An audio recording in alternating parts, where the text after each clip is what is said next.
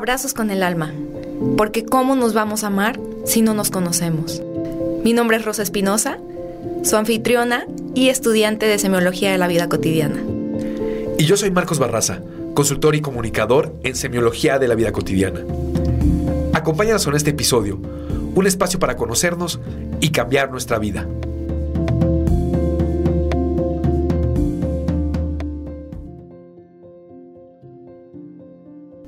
¿Qué tal? Bienvenidos a nuestro episodio número 22. ¿Qué es la muerte? Órale, Rose.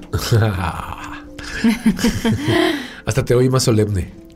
Sí, sí, me, me tuve que poner seria porque este es un tema serio. Pero no le quita lo natural.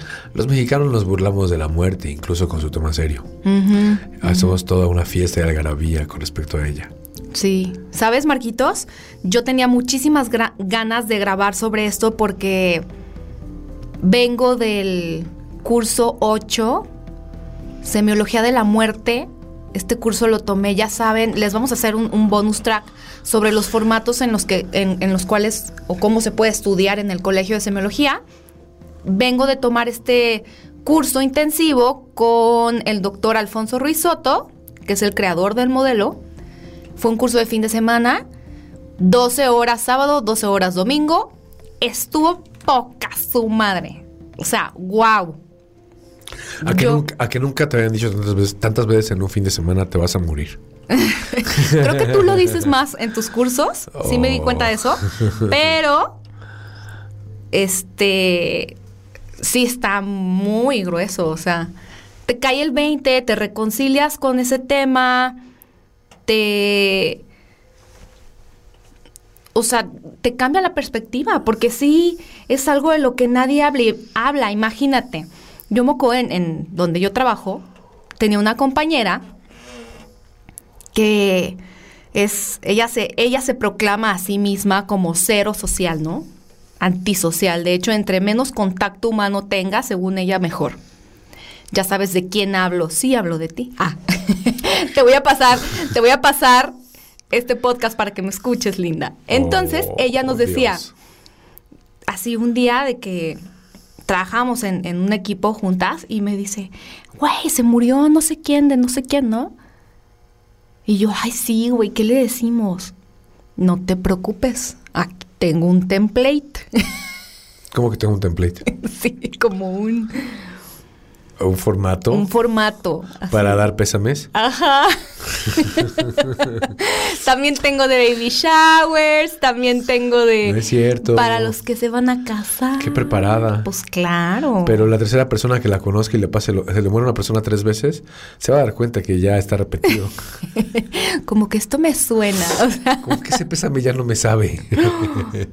¿qué tal, eh? De hecho, eso me lleva a una pregunta maravillosa. Ah, ¿Por qué nos es tan difícil dar pésames? ¿Y por qué los pésames se llaman pésames justamente? Porque esta cultura en la que vivimos es una tristeza eh, cuando nos referimos a alguien que está padeciendo un duelo por la muerte cercana. De hecho, creo que perdemos la conciencia. Casi todo el mundo te pregunta, ¿cómo estás?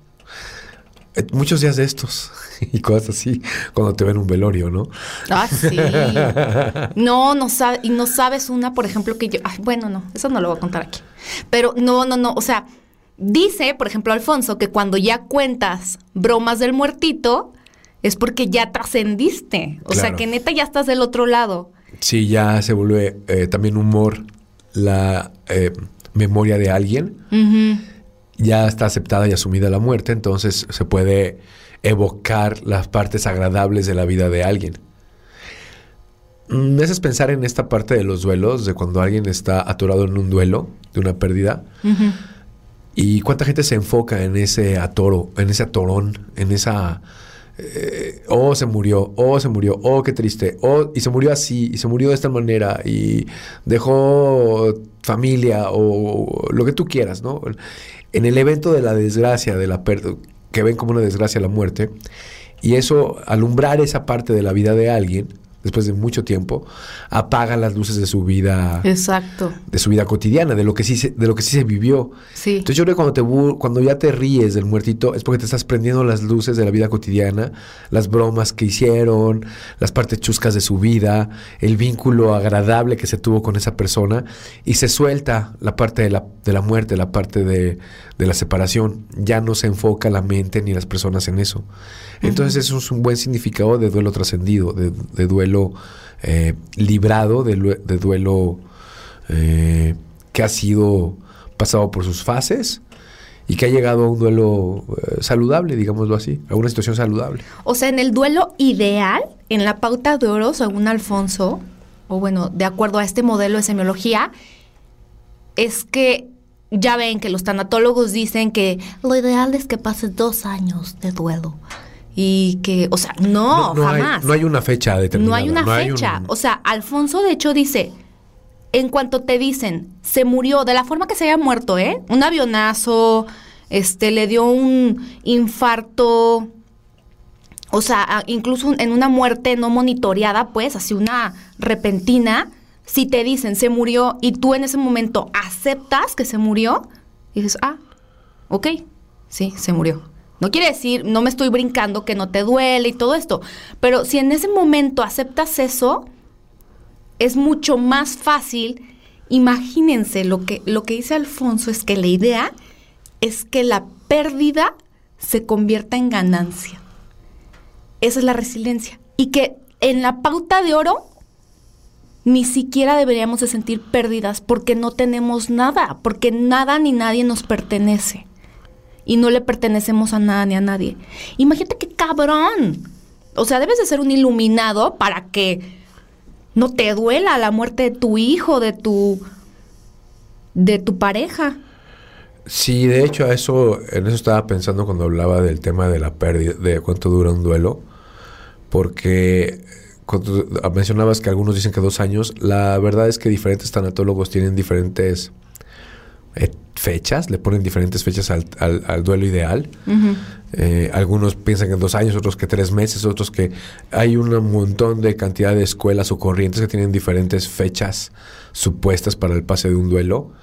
Pero la verdad es que el duelo ideal, en términos de, de un ser iluminado, podría ser inmediato.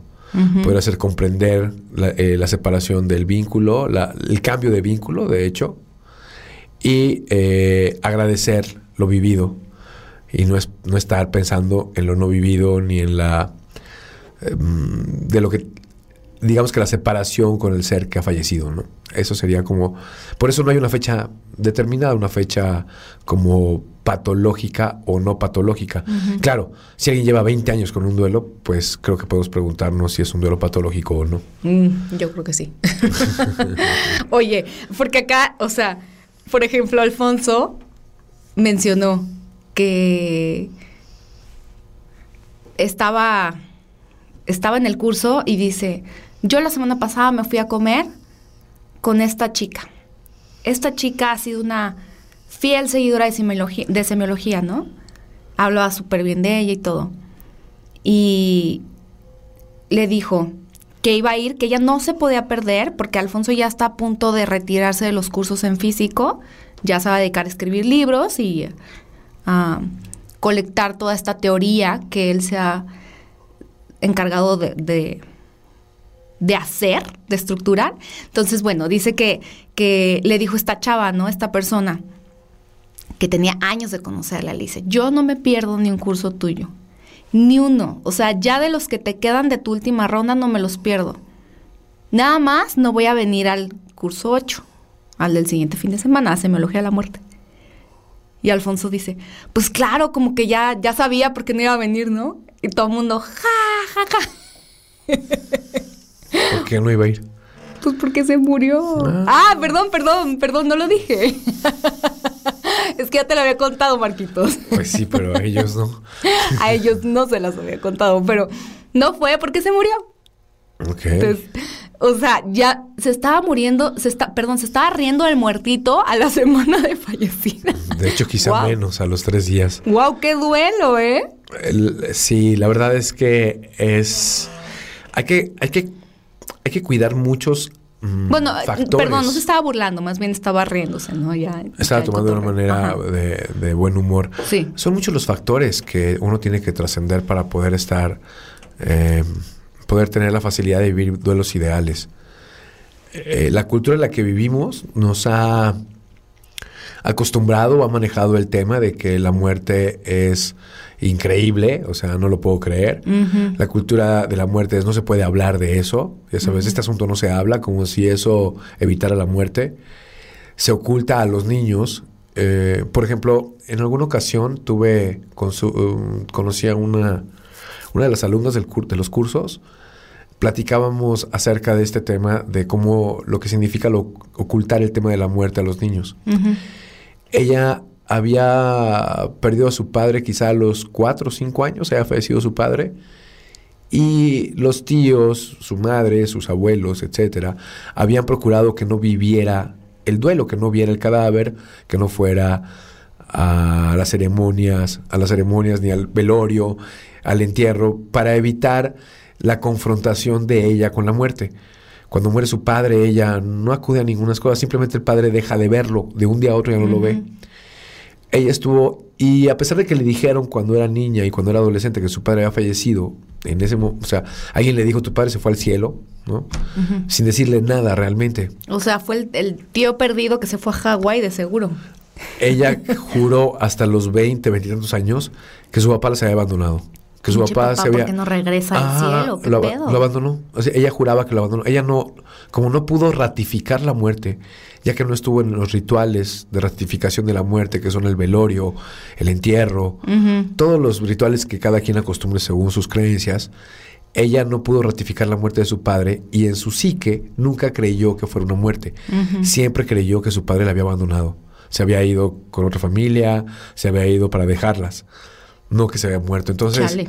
sí es una pena porque queriendo proteger a los mm, niños, en este caso, eh, no se les confronta con la muerte creyendo que es algo malo, los, se les hace ver como algo malo y la cultura se va sembrando esta tristeza por la separación, esta tristeza, tristeza de la pérdida, que realmente yo creo que lo triste de una persona es, las cosas que pueden afectar a una persona cuando alguien muere es que deja de vivir su proyecto como lo tiene, sobre todo cuando es alguien cercano, cambia su proyecto de vida.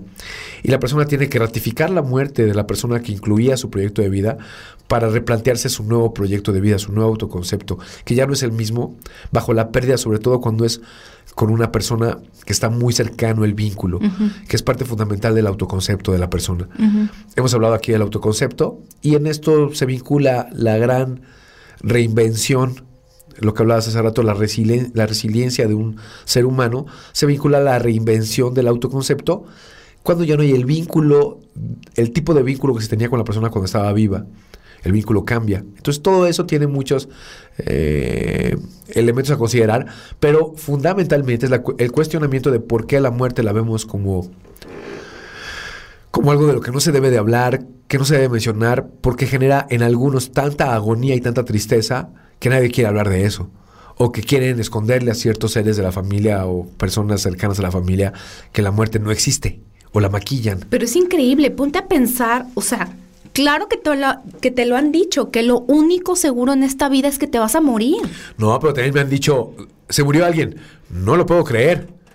Entonces, este, o sea, eh, sí te dicen que lo único seguro de la vida es que te vas a morir, pero cuando te mueres, alguien más va a decir, ¿se murió el Marquito? Sí, no lo puedo creer. Entonces, ¿cómo? Si es lo más seguro que tiene en la vida y cuando se muere uno no lo puede creer, Ajá, o jamás me imaginaría, ¿no? Es así, ah, qué poca imaginación tienes.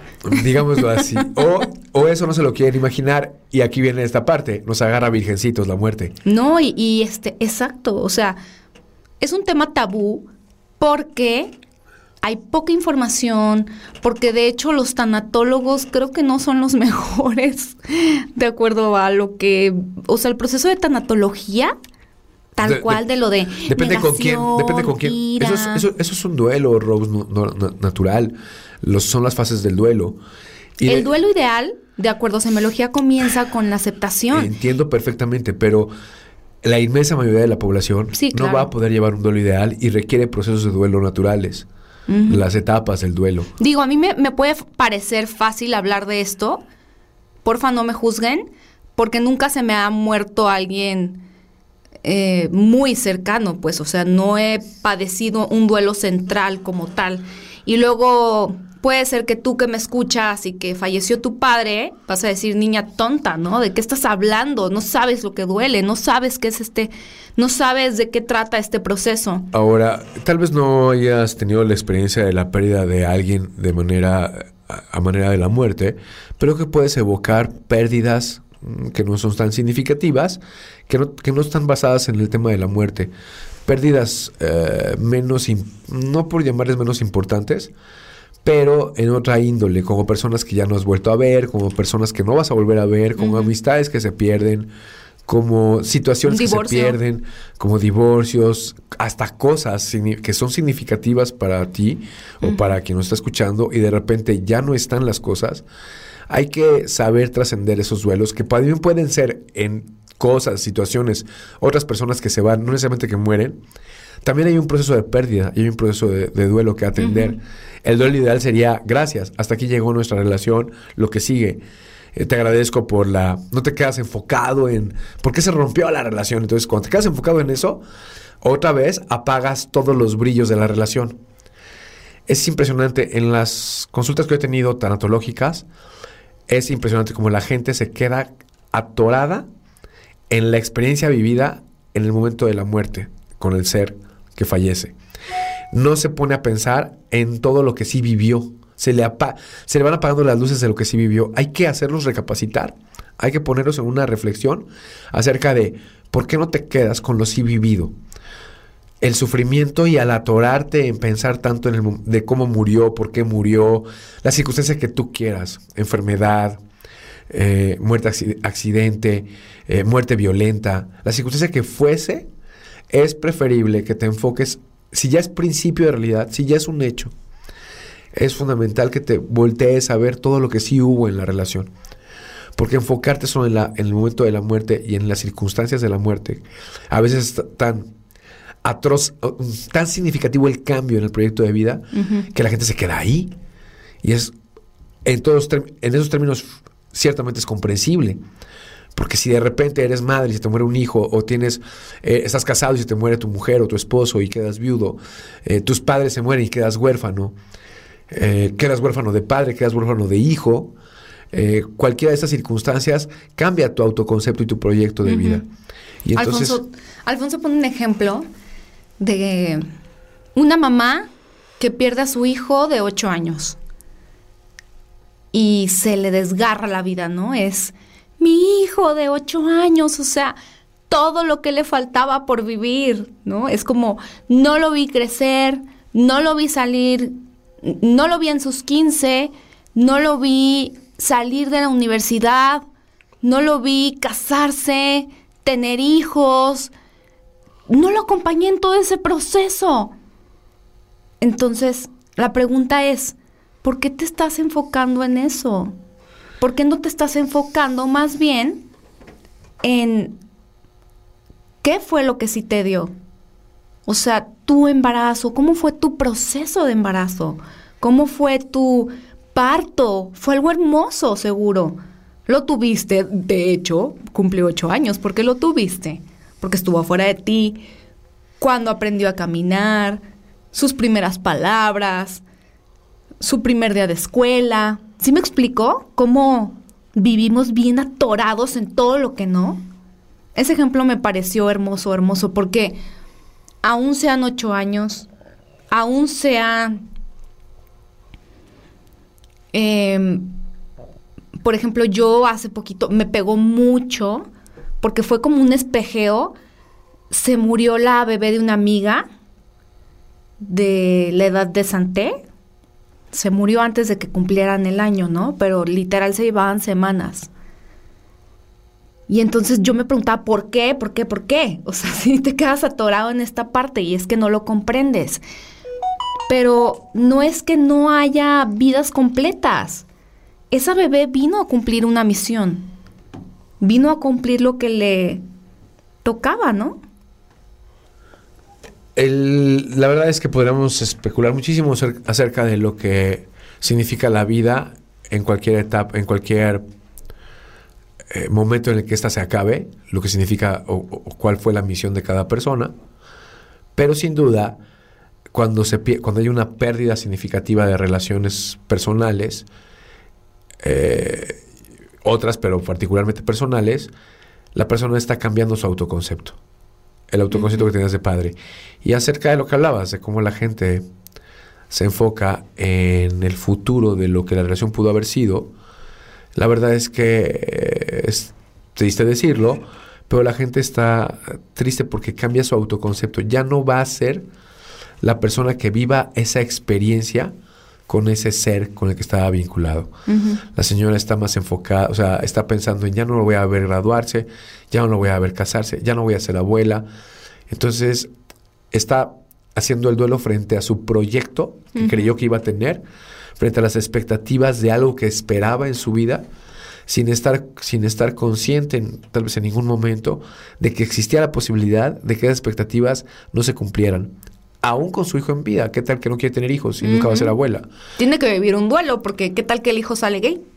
Ah, Ajá, o que no, que- no quiere tener hijos, o que no quiere estudiar, o que hace cualquier otra cosa, y ella tenía un proyecto. Muchas personas que se enojan con los hijos porque no se casan como en forma, o porque no deben de, no completar carrera, o porque hacen otra cosa con respecto al plan que el, pa- que el padre tenía o la madre tenía para ese hijo, es que esa persona estaba vinculada a un proyecto supuesto, a una ilus a una expectativa que él tenía de otra persona.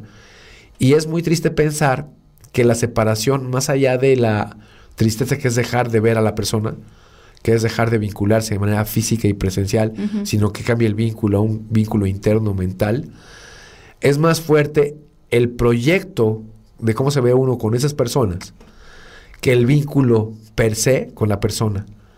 Es muy fuerte decirlo y mucha gente decir, no, no, no, no, no, lo que yo realmente quería era estar con esa persona, no, no me importaba si se casaba o no, ya lo puedes decir muy bien después de la muerte, pero en la vida cotidiana la gente no piensa exactamente Y así. familias que se pelean eternamente por esto, ¿no? Ajá, porque no se cumplieron las expectativas.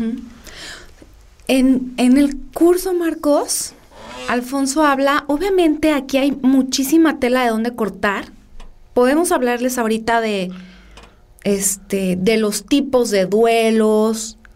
No, primero enfermedades, tipos de enfermedades. De la enfermedad viene la muerte monitoreada. O está la muerte no monitoreada. Y de aquí vienen los tipos de duelos. O sea, duelo, el duelo de, de alguien, por ejemplo, que te, que tu mamá, tu hijo, tu pareja, ¿no? Microduelos, duelos sutiles, o sea, hay un montón de información que te digo, Marcos, que cuando, o sea, yo que tomé, que acabo de tomar este curso me quedé, wow, neta hay un montón de material para estudiar. Entonces, aquí vienen, dentro de eso, Alfonso trata de explicar el curso con tres preguntas fundamentales, que son, ¿cuál es la naturaleza de la muerte? ¿Qué implica y a quiénes implica? ¿Y qué significa la muerte? Lo- va llevando todo el curso a raíz de estas tres grandes preguntas, ¿no? Que tenemos los seres humanos sobre esto. Y luego termina el curso con una pregunta hermosa sobre qué viene después de. Eso, eso va a determinar también qué implica y qué significa para cada quien. Sí. Son experiencias personales. Son experiencias personales que tocan el- los proyectos de vida. Y básicamente eh, estar preparado para que cualquier cosa que te pase toque tu proyecto de vida y lo cambie es fundamental para que no te agarre de bajada, para que no te agarre descuidado o descuidada. Eh, sin duda no es para estar paranoico y estar con miedo todo el tiempo. No, claro que no, es todo lo opuesto. Es todo lo opuesto. Eh, Yo, a raíz de este, de este curso, dije, ya me puedo morir. Ya me puedo morir. Ahora sí, degollada como... como quería. qué, qué dramática. Espero encontremos la cabeza para poderla. Para Oigan, les voy a contar un chistorete local. Lo que pasa es que hace unos episodios grabamos, intentamos grabar uno de, de, de como tipo karma, pero no nos salió porque yo estaba bien clavada con el tema de, es que si me muero degollada, así es mi gran trauma. Entonces... Pero ya no, ya después de este fin de semana ya te puedes morir de volada, Después de este fin de semana, en verdad dije, ay, ni va a estar tan jodido. O sea, la neta, va a ser el hachazo o lo que El quieras. hachazo, aparte con un ya, hachazo. güey. O sea, ¿sabes? En Ya. chinga. Bueno, espero. Ojalá pueda ver así en putiza toda mi vida y, me pueda despedir de todos. Un ejercicio precioso que nos puso Alfonso fue que todas las noches te acuestes y evoques a cada uno de los seres que amas y les des las gracias por todo lo que has vivido con ellos. Eso es una manera de entrenarte para las pérdidas de esos seres queridos. Está padrísimo, Marcos. Pero padrísimo. cuánta gente no lo puede hacer. Te juro que mucha gente que yo platico de esos ejercicios me dicen, yo no podría, yo eh, pienso en eso y me pongo a llorar. Ni siquiera lo pueden no, no. evocar. Sí, claro, sí, sí. O sea, yo lo hice y hasta nos puso una meditación de evocar tu muerte. Él nos puso una muerte a su estilo, pero yo dije, la neta sí estaría chingón morirme de un hachazo. O sea, sí, sí estaría chido. Insiste, ¿por qué de un hachazo? O sea, Ay, Marcos, ¿tú qué te quieres morir de un avionazo? Sí bueno, está bien pero no me voy a pelear con nadie en el avión como para que me agarre hachazos. O sea, el avión sí está bien tragiquísimo. ¿Por qué? No, voy a, me voy a No poder poner el cinturón y agarrarme así como, pa- como montaña rusa ¡uh! antes de que acabe el plan. Ay, no, no, no, no, no. Bueno. La verdad es que es quien, un tema quien. Y no tiene que ver con el evento en sí. No, tiene que ver con la manera de vivir. Exacto.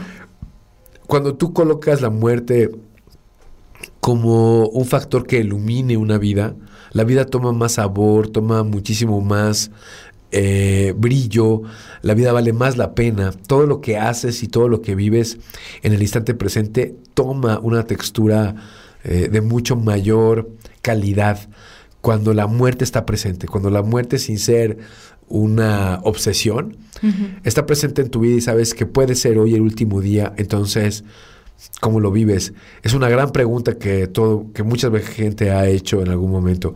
Si supieras que hoy es tu último día, vivo, viva, ¿qué harías? ¿Cómo te portarías? ¿Qué has dejado de hacer que no has hecho? ¿Qué te gustaría hacer? Si hoy fuera tu último día, si mañana te dicen mañana se acaba tu vida, ¿qué harías ahorita? ¿Qué estarías haciendo? ¿Qué, qué harías tú, No Rose? manches, me iría a las Islas Maldivas. Rose, ¿y por qué no, O sea, ¿y por qué no vas a las Maldivas? Porque no tengo dinero. Ya, ya. Pero ya. mira, como nadie sabe que me voy a morir, me endeudo cabrón, Y pido el préstamo y me voy a las Islas Maldivas. Vaya, tu plan maquiavélico, ojalá sea seguro tu, tu día. Eh, ojalá sepas por lo menos Pues si qué no día, te pido que me qué día la va a ser el hachazo. Después de firmar el crédito. Ya, ya, ya. Oye. no, espera. O sea, aquí la gran, gran, gran pregunta creo que es, sí, que hay después de, que, que, que según yo entra dentro de qué significa la muerte para ti, que es algo muy intuitivo y muy personal, pero qué implica y a quiénes implica, yo creo que es el, es el tema menos resuelto por nosotros, ¿no? O sea, porque cuando se muere alguien y vas a este funeral que hasta pena te da, que si no es de alguien muy cercano no sabes ni qué decirle. O sea, la muerte de los demás es incluso como hasta un espejeo de nuestra propia muerte, ¿no? Es una ratificación. De, que, te todos, vas a morir. De que todos vamos para allá. Sí, por ahí se dice que no se llora la muerte de los demás, se llora la muerte reflejada. Exacto. O sea, eh, ves un cadáver, sabes de la muerte de alguien y te ratifica que somos mortales. Y esa ratificación, si no la tienes atendida de manera consciente, puede ser demasiado ah, dolorosa o confrontante para el autoconcepto. O sea, la muerte personal y la muerte de los demás, sin duda, cambia nuestro, la muerte de nuestros seres cercanos, cambia nuestro proyecto de vida. Sí, o sea, la muerte de. Yo imagino la muerte de. Mira, hasta para decirlo cuesta.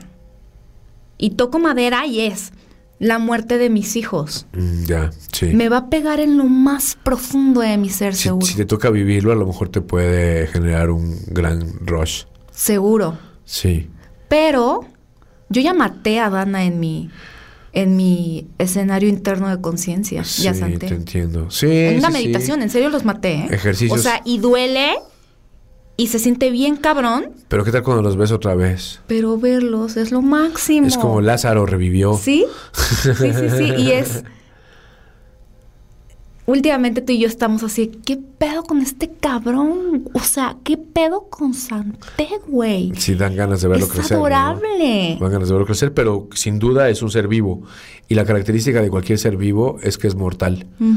Eh, es Yo una- por eso, la neta, no es por nada, no es porque, ay, sí, mira que zen y todo, pero sí disfruto chingón ver a mi hijo. Está padrísimo verle su carita, ver cómo se mueve, cómo quiere comenzar a caminar, cómo baila acá, que le pones la vaca Lola. O sea, está lo máximo, está muy chingón. Y esa es la idea, ese es el mensaje de este curso. disfrutar de lo que sí hay, de la vida y de lo que sí hay. Y saber encontrar en cada pérdida la reinvención de nuestro autoconcepto. ¿Quiénes somos después de que hemos perdido algo? Ah, me gusta este aforismo de Jodorowsky. Cada vez que la vida te quita algo, eres más tú. Eres más tú. Exacto. Ajá. Eh, el Sí. autoconcepto funcional, primigenio, donde tú eres tu vida y tus vínculos. Y entonces tus vínculos no están en el físico realmente. Tú puedes evocar a todos los seres con los que te has vinculado a lo largo de tu vida, que ya no están en tu vida, en tu mente, donde sí se quedan los vínculos. están. Es correcto. Ahí están todos. Solo hay que entender la transformación de esos vínculos. Exacto, es la verdad es que sí es una lástima que no puedas estar con esa persona que amas físicamente, que no la puedas abrazar, darle un beso. Pero te aseguro que si lo evocas y si te concentras, vas a poder hasta olerla y sentirla. Es todo un tema. Y eso es exquisito y eso es Hay que saber, sí, hay que saber trascender nuestras etapas y nuestros vínculos. los seres no se van. Ese es el mensaje. Se transforma la Como relación. la película de Coco, eso me encantó, ¿no? Creo que ese es el mensaje, se me hizo hermoso que no se van, se quedan en ti. Claro, hasta que alguien, pero lo malo de la película de Coco es que hay una muerte atrás de la muerte. Ah, sí. Cuando alguien, se, cuando alguien se olvida de ti. Pero ni siquiera, o sea. ni- Recuérdame. exacto. Ni ahí, ¿no? Ni ahí este, hay una pérdida. Es, es mucha tela de cortar también para los temas de. em, cuando pensamos en qué sucede después de la muerte, cuál es la, la, la parte trascendental de la existencia, es todo, es todo un boquete Sí, como, de información. O sea, te mueres y ¿qué pasa? ¿Nada? ¿Te vas a la nada? ¿te o pasa algo. ¿O pasa algo? ¿O vuelves a vivir? Es una maravilla poder ver todas las culturas como han tocado Sí. el tema y sin duda ese significado también tiene implicaciones a la vida misma. Entonces, pues te dejamos reflexionando acerca de qué, qué implicaría tu muerte o la muerte de tus seres queridos en tu proyecto de vida. Bueno, sin duda sabemos lo que implicaría en tu proyecto de vida tu muerte. Creo No que es digas. evidente. Pero sin duda, pregúntate qué implicaría la muerte de tus seres queridos en tu proyecto de vida. Y si estás viviendo a plenitud cada uno de tus vínculos. Porque la verdad es que no falta nada para que nos vayamos de aquí. Como para estar desperdiciando nuestras relaciones personales. ¿Y qué harías si fuera tu última semana? Ya no te doy un día, te doy una semana para que puedas pedir tu crédito e irte de viaje. De aquí a qué llego, Ya, ¿no? Exacto. Y por lo menos un par de días lo disfrutes. Sí, este, Marquitos, antes de que te tengas chance. que ir. Entonces, Te urge, ¿qué, harías? Fíjate que a- alguna vez es eso. Yo creo que cuando una persona te contesta, yo he preguntado alguna vez en estos términos, ¿qué harías si hoy fuera tu último día? Y hay gente que me ha contestado, haría lo que estoy haciendo. Eso significa, estás preparado, estás listo, muy bien. Haces lo que te gusta. It, no estoy lista. De tal manera que si tú puedes decir, haría lo que estoy haciendo, viviría lo que estoy viviendo, estás en el momento y en el lugar indicado de tu proyecto de vida y te puedes decir en cualquier momento. Bueno, bueno, no, no está de más tener mi Eso creo yo, list. ¿no? Pues vas, date tu pocket list porque no sabemos en qué momento vas a llegar. No sabemos. Todos estamos desahuciados, aunque no tengamos fecha de caducidad. Marquitos, te Este- deseo aquí en vivo. Te deseo que si no te vuelvo a ver, me busques por ahí. Gracias, así será. y la verdad es que eh, así como todo nace, Me caíste muy bien, la neta. Te amo, te adoro. es una sentencia. ¿Qué pasó? ¿Es cierto? ¿Qué? Así te despedías tú de mí cuando empezamos a salir. Ya. y yo, ¿qué te pasa? ¿Estás loco? Ah, Pues ¿verdad? si no Para te- que me mandaste semiología. Pues por si no te vuelvo a ver, ¿no? Es por si no te vuelvo a ver. Efectivamente. Y escuchas también, si no los volvemos a ver. Es correcto, va a ser lo mismo. Aquí se van a dar cuenta el día que ya no podamos. Eh, mientras tanto, lo que sea. Nos despedimos lo de ustedes. Lo que se ha muerto es el episodio 22. Sí, muchas gracias por escucharnos el día de hoy. Recuerden, compartan el contenido. Estamos como Abrazos con el Alma en, en Instagram. Y pues nuestros episodios ya saben que los pueden encontrar en Spotify, Google, um, iTunes. En todos lados estamos. Entonces, por favor, compartan, compartan nuestro contenido. Los queremos muchísimo y les mandamos un abrazo con el alma. Un abrazo desde el más allá. Ah, por si nos pasa algo, se los mandaremos en su momento. Nada más no me jale las cobijas. Adiós. Bye.